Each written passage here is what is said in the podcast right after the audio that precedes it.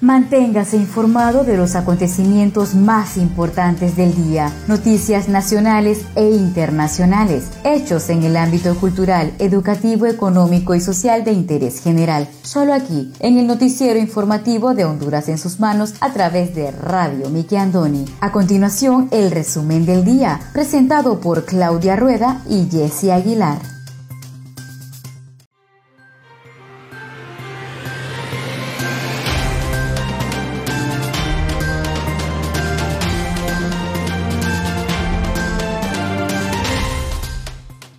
Buenas tardes, sean todos bienvenidos a una edición más de su noticiero informativo Honduras en sus manos, a través de Radio TV Miki Andoni Siglo XX. Les saluda su fiel servidora Wendy Aguilar desde San Pedro Sula Cortés, agradecida con Dios por la oportunidad que nos da de compartir con cada uno de ustedes las noticias más importantes que trascienden a nivel nacional. Hoy tenemos día miércoles 3 de marzo del 2021. Me acompaña Claudia Rueda desde la capital de Honduras.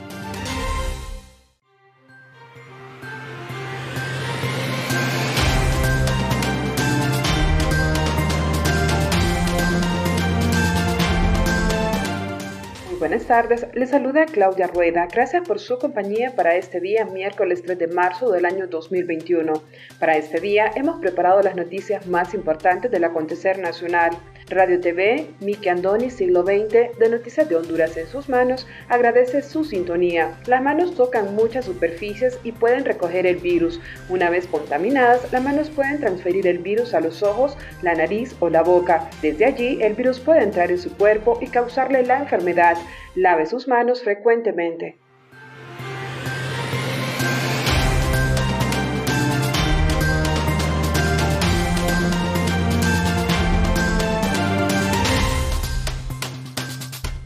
Estos son los titulares de hoy.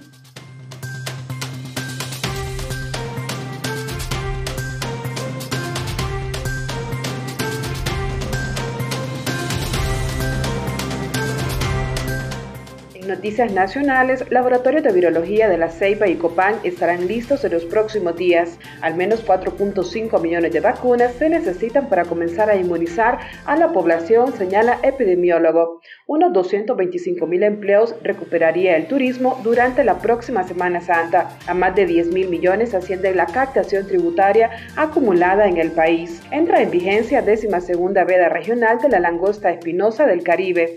Además, el pronóstico del tiempo válido para este miércoles 3 de marzo y el artículo del día, Modestia aparte, de la pluma del literato Fernando Pineda Ugarte, que en paz descanse.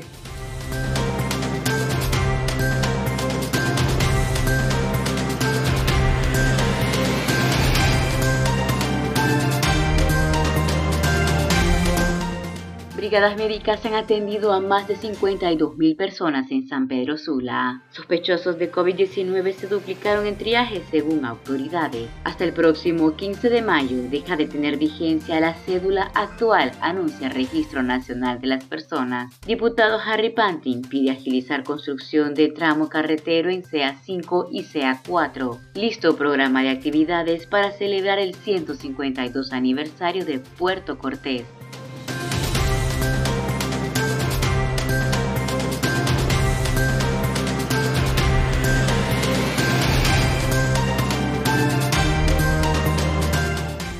Iniciamos desde ya con el desarrollo de las noticias.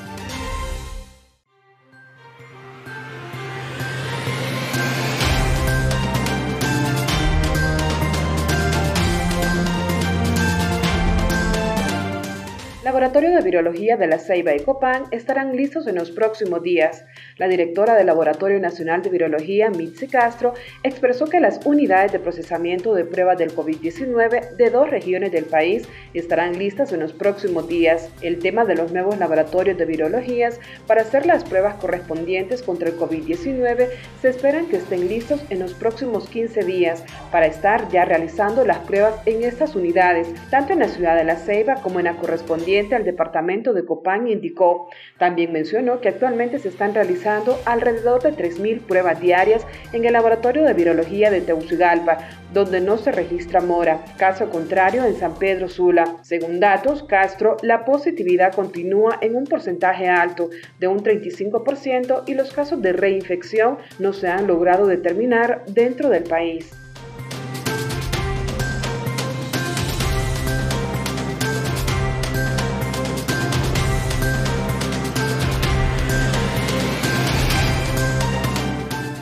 Brigadas médicas han atendido a más de 52.000 personas en San Pedro Sula. Las brigadas médicas casa a casa, desplegadas a nivel nacional en el marco de la operación presidencial Todos contra el COVID-19, han atendido más de 52.000 personas en barrios y colonias de San Pedro Sula. Hasta la última semana de febrero, informaron autoridades de la Secretaría de Salud. En la conferencia de prensa sobre la Semana Epidemiológica número 8 del 2021, en el departamento de Cortés, la jefa de la región metropolitana Metropolitana de San Pedro Sula, Lesbia Toro, detalló que en la segunda movilización del programa presidencial al día de hoy se han realizado un total de 52.845 atenciones, durante las cuales se han identificado 670 pacientes sospechosos del virus. Hemos aplicado más de 216 vacunas contra la influenza, sarampión y otras enfermedades. Además, se entregaron más de 500 kits maíz, informó la jefa metropolitana. Villatoro detalló que estos datos corresponden al acumulado del mes de febrero, cuando se visitaron alrededor de 20 barrios y colonias de San Pedro Sula. La jefa de la región metropolitana explicó que el éxito de estas brigadas consiste en el abordaje integral que le dan a los pacientes, ya que no solo se detecta el COVID-19, sino que les dan seguimiento a aquellos pacientes que tienen enfermedades crónicas como hipertensión o diabetes y por otra parte ayudan a la desparasitación y el control de niños sanos.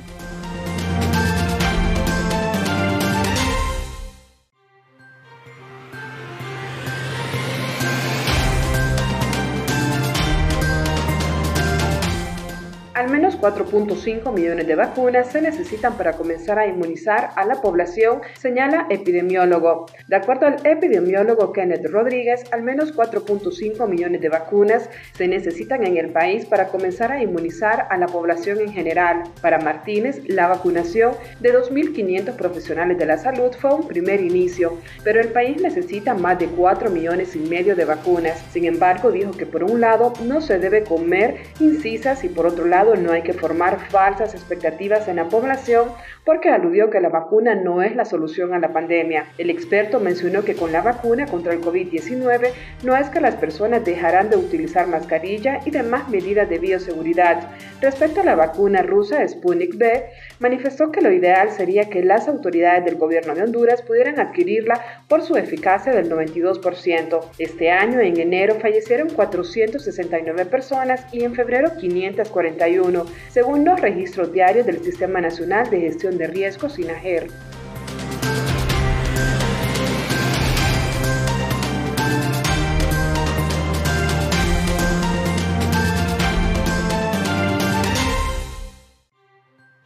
Sospechosos de COVID-19 se duplicaron en triajes según autoridades. Actualmente los centros de estabilización temprana, mejor conocidos como triajes, se reportan abarrotados de pacientes con sospechas de COVID-19 que requieren de hospitalización según reportes brindados. De acuerdo con lo que reportaron medios locales desde tempranas horas de este martes, el centro de triaje de Mayangue en Comayagüela se mostró abarrotado de pacientes con sospechas de la mortal enfermedad. Algunos de los ciudadanos que buscan asistencia médica en este centro de atención dieron positivo al COVID-19 y a otros los ingresaron a la espera de un cupo, indicaron. Por su parte, en el triaje del centro cívico gubernamental, las autoridades reportaron cuatro pacientes que necesitaban ser trasladados a hospitales. Ellos presentan complicaciones respiratorias que se relacionan al coronavirus. Al respecto, el doctor Daniel Morales, coordinador de triajes, hizo un llamado a las autoridades. El galeno pidió que abran más espacios en unidades de cuidados intensivos, porque diariamente reciben pacientes que necesitan ingresar. En ese sentido, Morales señaló que la cantidad de personas que asisten a esas unidades de evaluación por sospechas de haberse infectados por el virus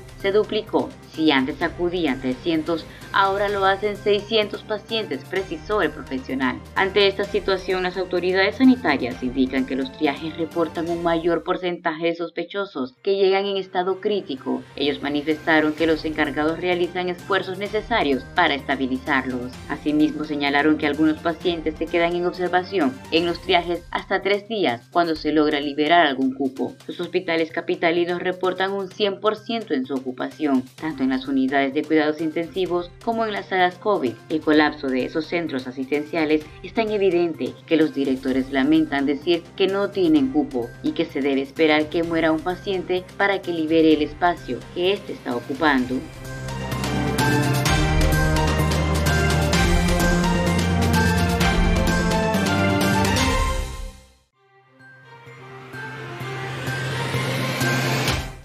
Conozca Honduras como su propia mano. www.hondurasensusmanos.com Geografía e historia de Honduras. Conozca Honduras como su propia mano. www.hondurasensusmanos.info Honduras en sus manos. Noticias. Conozca Honduras como su propia mano www.rinconesdehonduras.info Honduras en sus manos. Turismo.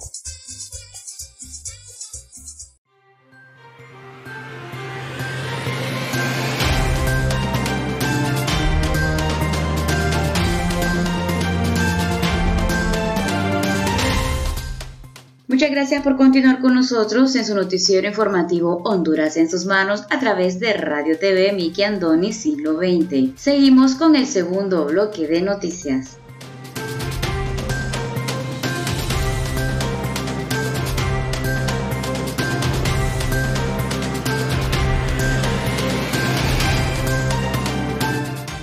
225 mil empleos recuperaría el turismo durante Semana Santa. El representante de la Asociación Nacional de Empleados Públicos de Honduras, ANDEP, en la mesa multisectorial, César Chirinos, manifestó que unos 225 mil empleos se van a recuperar para el turismo en esta Semana Santa. Hay 225 mil empleos que se van a estar recuperando para esas fechas y eso es importante para los restaurantes y hoteles, dijo. Sobre el tema, amplió que cambiar la fecha de Semana Santa aún está en discusión discussão nosotros esperamos que no se muevan las fechas. Hay quienes están proponiendo que las fechas se muevan para el último trimestre.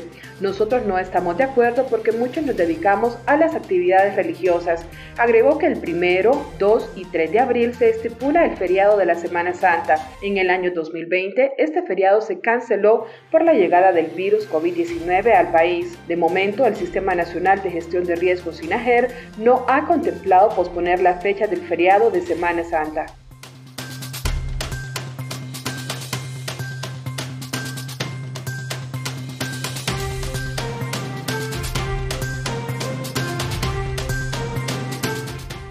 El próximo 15 de mayo deja de tener vigencia la cédula actual, anuncia el Registro Nacional de las Personas. El Registro Nacional de las Personas informó mediante un comunicado que hasta el 15 de mayo del presente año dejará de tener vigencia la tarjeta de identidad actual. En el enunciado indica que durante el mes de marzo del 2021 se estarán entregando en todo el territorio nacional el nuevo documento nacional de identificación, dando cumplimiento con lo establecido en el artículo 43b constitucional y en apego a lo dispuesto el artículo 6 del decreto número 130-2020. Tanto la actual tarjeta de identidad y el DNI coexistirán de manera conjunta hasta el 15 de mayo del 2021, fecha en la que dejará de tener vigencia la tarjeta de identidad actual. Asimismo, las autoridades reiteraron a toda la ciudadanía que esta primera entrega del DNI es totalmente gratuita. En consecuencia, nadie deberá hacer ningún pago para reclamar su nuevo documento durante el proceso de entrega masiva por primera vez. Recalcaron además que los encargados del enrolamiento estarán trabajando a tiempo completo en la entrega del DNI durante los primeros días de marzo, por lo se retornará nuevamente al proceso de enrolamiento el 15 de marzo del 2021. El DNI ha supuesto la adopción de avanzadas medidas tecnológicas de seguridad, garantizando con ello que los ciudadanos contaremos con un documento confiable y seguro. Asimismo, se certifica que las plataformas tecnológicas utilizadas entregarán servicios con estándares internacionales de seguridad de la información.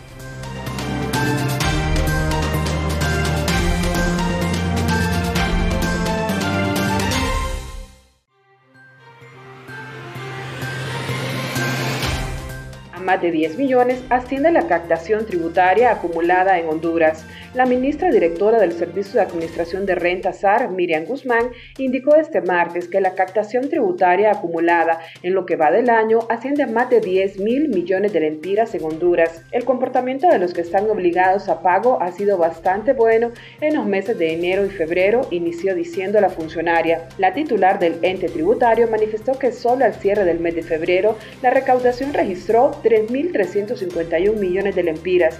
En ese sentido, precisó que el acumulado desde el 1 de enero a la fecha ha sido de 10.426 millones de lempiras. Eso, señaló, les hace un panorama positivo de cara a la meta tributaria de fin de año. La meta para este año, comentó la funcionaria, de acuerdo al presupuesto de ingresos y egresos de la República, es de 96 mil millones de lempiras. Es satisfactorio porque hay necesidades urgentes que se deben cumplir en el proceso de reactivación y reconstrucción, expresó la ministra de la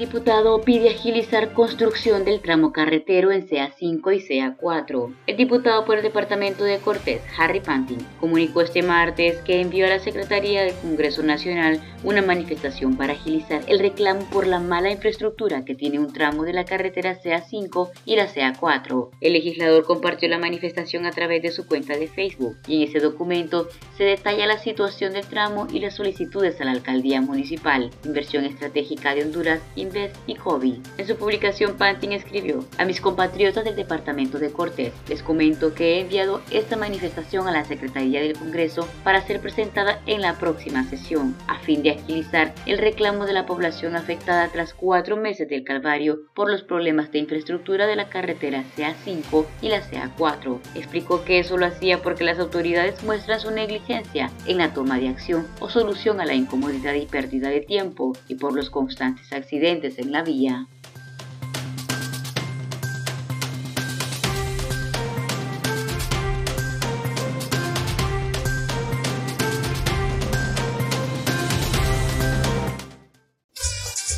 Conozca Honduras como su propia mano. www.leahonduras.com Literatura, colección hondureña. Gramática, ortografía y sus reglas. Para sus tareas y más www.escribelocorrecto.com.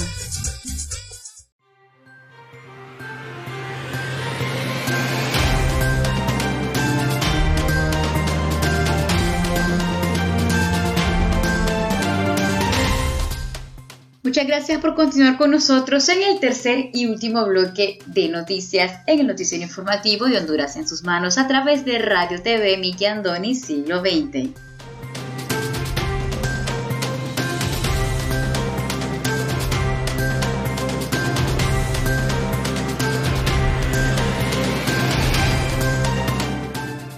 En vigencia décima segunda veda regional de la langosta espinosa del Caribe. Este lunes primero de marzo, a partir de las 12 de la medianoche, entró en vigencia la décima segunda veda regional en el Caribe de la langosta espinosa en los países del Sistema de Integración Centroamericana SICA, de la que Honduras es miembro. La veda estará vigente por un periodo de cuatro meses, que comprende del 1 de marzo al 30 de junio de este año, ya que es el tiempo en el cual se registra el pico más alto de la reproducción de esta especie. Con este fin, la Secretaría de Agricultura y Ganadería SAC, a través de la Dirección General de Pesca y Acuicultura, Dije Pesca, giró instrucciones para que toda embarcación dedicada a la pesca de langosta espinosa en el Mar Caribe atraquen en los puertos este día a partir de la hora estipulada mediante el acuerdo ministerial que busca proteger y permitir la reproducción de la langosta para el desarrollo sostenible de esta actividad que rinde importantes beneficios económicos y sociales a la población de la región del SICA.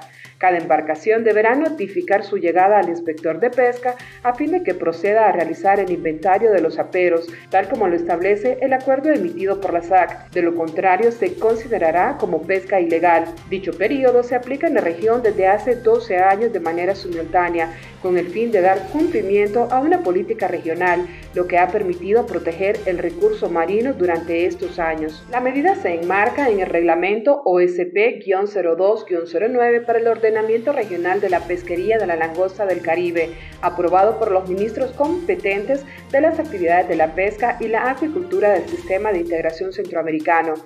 Que integran la organización del sector pesquero y acuícola del Istmo Centroamericano.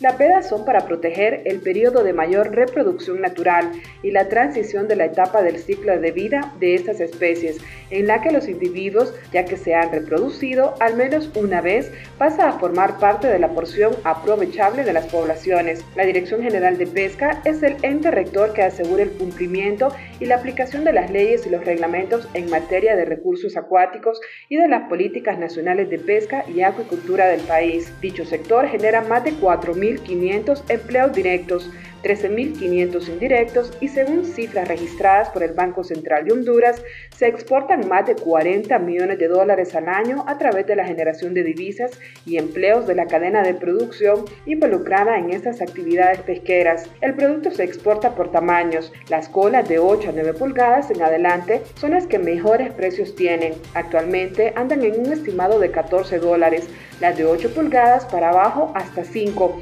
que es lo permitido y andan en unos 13 dólares. La actividad pesquera industrial hondureña tiene su base de operaciones en las islas de la bahía. Las capturas se realizan en los bancos de pesca que se encuentran al norte del paralelo 15, conocidos como Rosa Linda, Thunder Knoll, Punta Gorda, Arrecife Lagarto, Media Luna y en los bancos que se encuentran al norte de las islas del Cine, denominados Rosario y Misteriosa.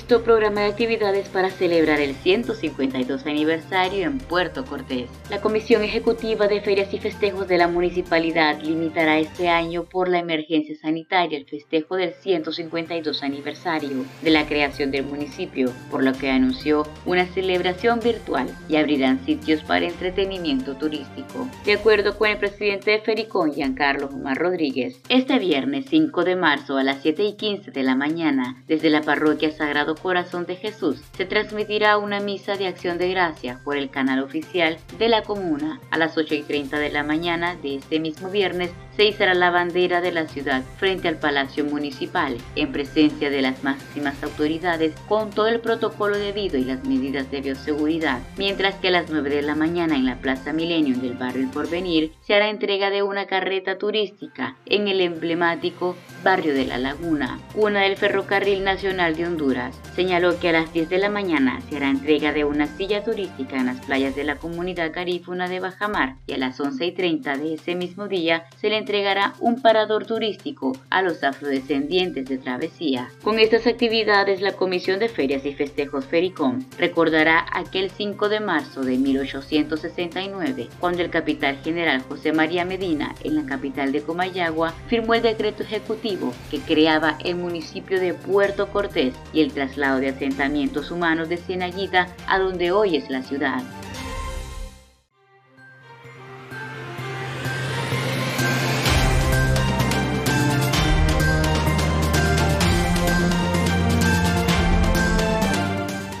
Continuación el estado del tiempo.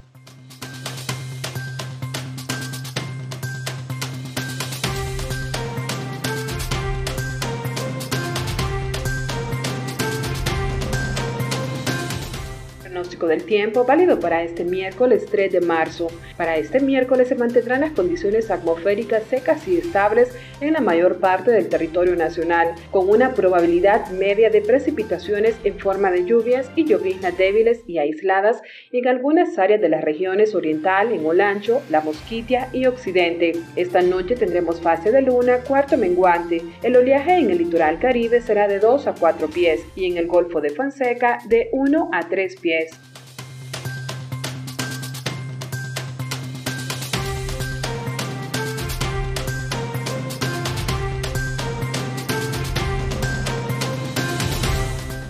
Ahora presentamos el artículo del día.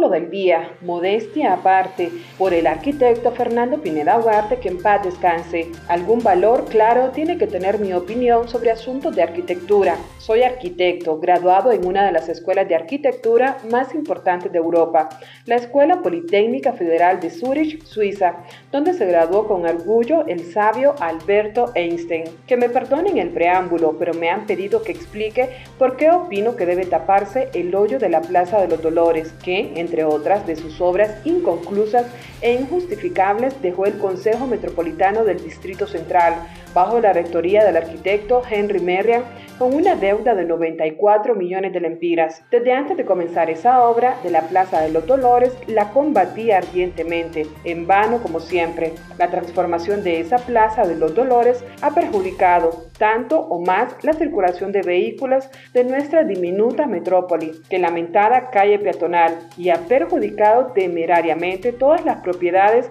que la rodean. Para llegar a los negocios de Yu Chang y de Yu Wei han quedado solamente unas estrechas aceras de menos de un metro de ancho que tienen que llevar balaustradas. La farmacia de los Dolores quedó hundida de más de un metro y para entrar a la iglesia hay que bajar una grada. Como ejemplos, todo con el objeto de hacer un subway, como en las grandes ciudades, un auditorio y un parqueo subterráneo sin preocuparse por la salida de las aguas lluvias. ¿Cómo van a hacer con las aguas lluvias? Les pregunté. Las vamos a bombear, me contestaron, como si entre nosotros se pudiera, dada nuestra idiosincrasia, ser constantes en el mantenimiento de una obra. A las peatonales de los Dolores les han hecho además unos grandes arriates redondos, con menos de 30 centímetros de profundidad, posiblemente pensado en sembrar violetas, pensamientos o margaritas del Prado, como si entre nosotros se acostumbrara y se pudiera mantener esos arriates. Vean, por ejemplo, los arriates contiguos al restaurante Salmans en la peatonal, hechos hasta con azulejo de lujo. Ya solo le queda polvo, cabos de cigarro y basura. Lo mismo pasa con los arriates. Cabe el negocio esquina opuesta a Rivera y compañía en la calle de la Fuente en la Sexta Avenida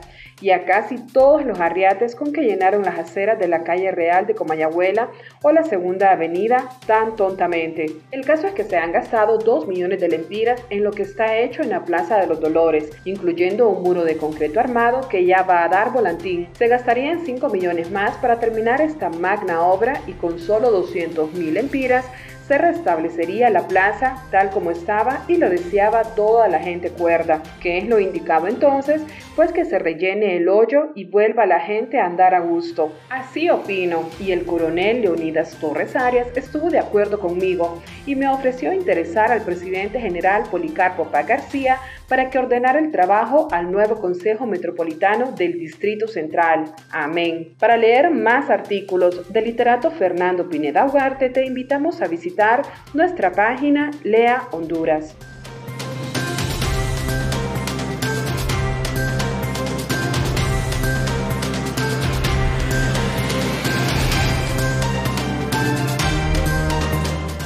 Muchas gracias a todos ustedes por haber estado con nosotros en el noticiero informativo Honduras en sus manos a través de Radio TV Miki Andoni Siglo XX. Los esperamos la siguiente edición. Se despide de ustedes su fiel servidora Wendy Aguilar desde San Pedro Sula Cortés. Hasta la próxima.